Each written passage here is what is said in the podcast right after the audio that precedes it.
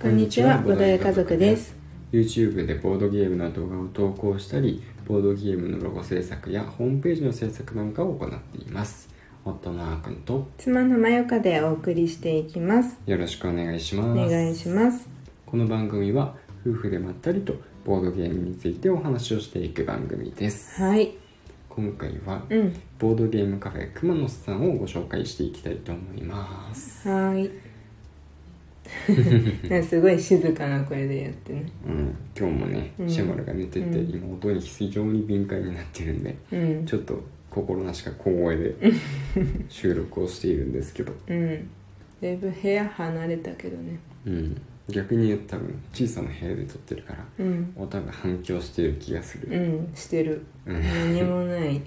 何もないというか、ボードゲームだけあるうん、部屋だからね。そうだね反響してるのがあのマイクを通じてなくても全然わか る地声でわかる周り静かだしねうんそうだねうんまあまあまあ、うん皆さん前置きは前置きでもないけど、雑談は置いといて、うんボードゲームカフェくものさんねうんちらちらねお話に出したことはあったかもしれないんですけど、こうんこで一回ちゃんと紹介をしていこうかなとはい思います、はい実はね、うんあの YouTube の動画の方でもうん一回出てきてまして、うんアクアピカのねうん動画ご覧いただいていれば、うんあの分かるんですけども、うん店長さんと一緒にね、うんアクアピカプレイさせていただいたことがあります熊五郎店長ねそう熊五郎店長、うんすごい気のいいマスターって感じのね、うん そうそう優しい店長さんですね熊が好きなのかなうん聞いたことないねもう名前の由来は分かんないなんか優しいクマみたいにうんなんか包み込んでくれる感じそうだねでもうん実際そうだよね、うん優しいよねすごい優しいそうそうそうそううんすごい優しいから、うん初めて行った人でも多分あのすぐにね、うんなんか安心していろいろ話せるとうんう思んう、うんうんうんですね。そうん。うでえっ、とですね、まあ、クマのそのあのシステムなんですけど、うん。最初に行ってちょっとびっくりしたのが、うん。あの自分のなんだろうな会員カードじゃないけどああ。そうあの名似顔絵前ねと似顔絵を書くんですようん。でそのカードが一人一枚ねうん。配られて、うん2回目以降行くと、うんそれを渡されるんですうね、ん。でまあ机の間とか空いてるところに置くんですけど、うん首からぶら下げるわけではないんだけど、うん。それをねあの絵が苦手な僕がうん。ものすごく苦手な僕が、うん。こう渡されてドキッとしたっていう、うん。うん。でもねなんかなんだかんだね、うん。それ久しぶりに頑張って書いたら、うん。いいのができて、うん。ねお気に入りの絵になりましたうんだね。うん、そうそう、であの、まあ、それをねうん。まあ、持ってうん。いるからうん相席とかね、うんする時も、うんその人の名前とか、うん。なんとなくね、うん印象とかも覚えることができるし、うん。なんか似顔絵描いてあると、うんなんか本当になんかイメージがねうんつきやすいじゃないですか、 また話のネタにもなるし、そうだね。なんか、こうマスクをしてる状態だから、うん、あの、似顔絵の顔を想像して遊べるね。うんうん本当の顔まああ似てるかどうかは別としてうん まあでも大体、うん自分の顔の似顔絵って、うん割とみんな特徴は捉えてるからうんそうだよねだって自分の顔なんて世界で一番見てるじゃん自分がうんだからさ、うんある程度うんうん特徴は捉えられると思うんだようんうね、んうん僕だとだか知らない知らないうん私も全然違うけどねね置いといて見るようなんですけど、うんうんはいまあ、そんなこんなで、うんまあ、似顔絵描きますが、うんまあねあの結構描いてない人もいて、うんで無理してね描かせるわけじゃないんで、うんまあ、それもなんか楽しみ方の一つというか、アトラクションの一つとして、まあ、描いたらよりいいのかなぐらいな感じでうん置いてありますね。うんで、うんえっとま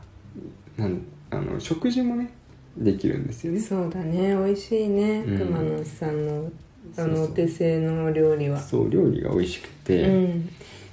えー、とホットサンドが、うんまあやっぱり一番うんあのメインの料理かなうんうん、ホットサンドだから、うんあのー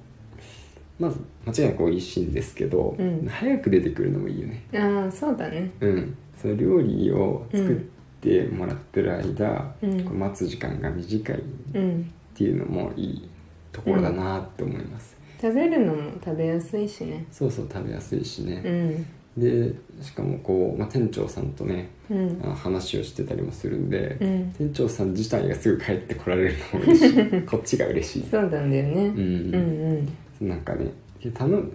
オーナーさんがやっぱり一人なんで、うん他のボドゲカフェとかでも、うん結構その料理とか作ってる間はうんいなくなっちゃうじゃないですうか、んその時間がなんかちょっと切ないというかうん、そうだねああ今教えてもらいたいけど頼んでるものを作ってもらってるしなとかね、そうそうそうそうあるしねあるあるうんうんそうでホットサンド何食べたっけななんかスペシャルメニューの時で唐揚げそう唐揚げは覚えてるんだけどね、うんうん上あのノーマルメニューじゃないんでね、うんうんあとそうなんかあのあれだよスパムと かあースパムとか、うんうんそれもスペシャルメニューだあね同じ日か うん同うんじ日だうんねうんうん、でも他の日も普通にそのトマトカレーとかうん、ハンバハーンガバーーガーとかスペシャルメニューばっか食べてるスペシャ ル今週はなんかこういうのを用意してますみたいなそうだツイねートしてるとなんかやっぱそれを食べたくなっちゃうよねうんそうそう普通のツナサンドとかあるかな、うん確かうん、うんだったかなあったと思うあった、ねううんん、 ノーマルメニューはあんまりあれだね頼んでないかもしれそうだねないで飲み物もねうん農家、が好きな飲み物があってねカルピスそうだねでもカルピスソーダがねそう他のお店じゃ頼まないうんし、あの別にペットボトルのさ、うんカルピスソーダとかもめったに買わないんだけど、うん、なんかね美味しいんだよねうん、確かにうん農家が頼んだの少しもらったけど、うん美味しかったそう、うんそうなんだよ六魔のさんに